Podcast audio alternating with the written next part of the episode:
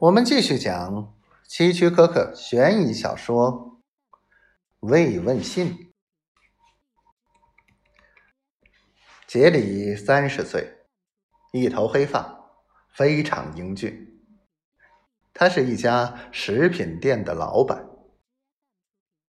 他坐在店后面的小办公室里，面前是一张粗糙的松木桌子。他太太路易斯一头红发，臃肿肥胖，正在前面接待客人。杰里正在想念约翰太太，一连串的回忆从他的脑中掠过，全是约翰太太来他店里购物时的情形。约翰太太。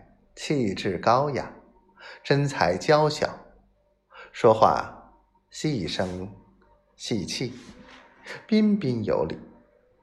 她丈夫约翰是一位著名律师。杰里记得，他走到店外呼吸新鲜空气时，曾看见约翰沿街向火车站走去。他是乘火车进城办公。从他的仪表和昂贵衣着及手中的公文包，可以看出他的才能，也可以看出他的收入。杰里心里想：自己如果也像约翰一样有受教育的机会，相信自己可能也和他一样，在律师界出人头地。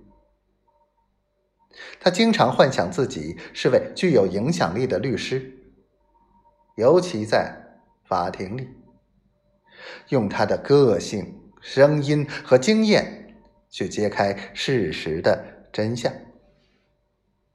他甚至幻想，如果运气好的话，他可能是个著名的外科医生。然后，他的思绪。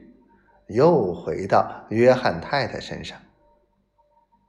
她是个可爱的金发女人，杰里暗恋着她。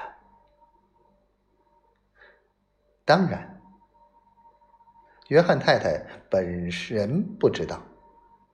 虽然他最后来店里时，杰里曾经表达过爱慕之情。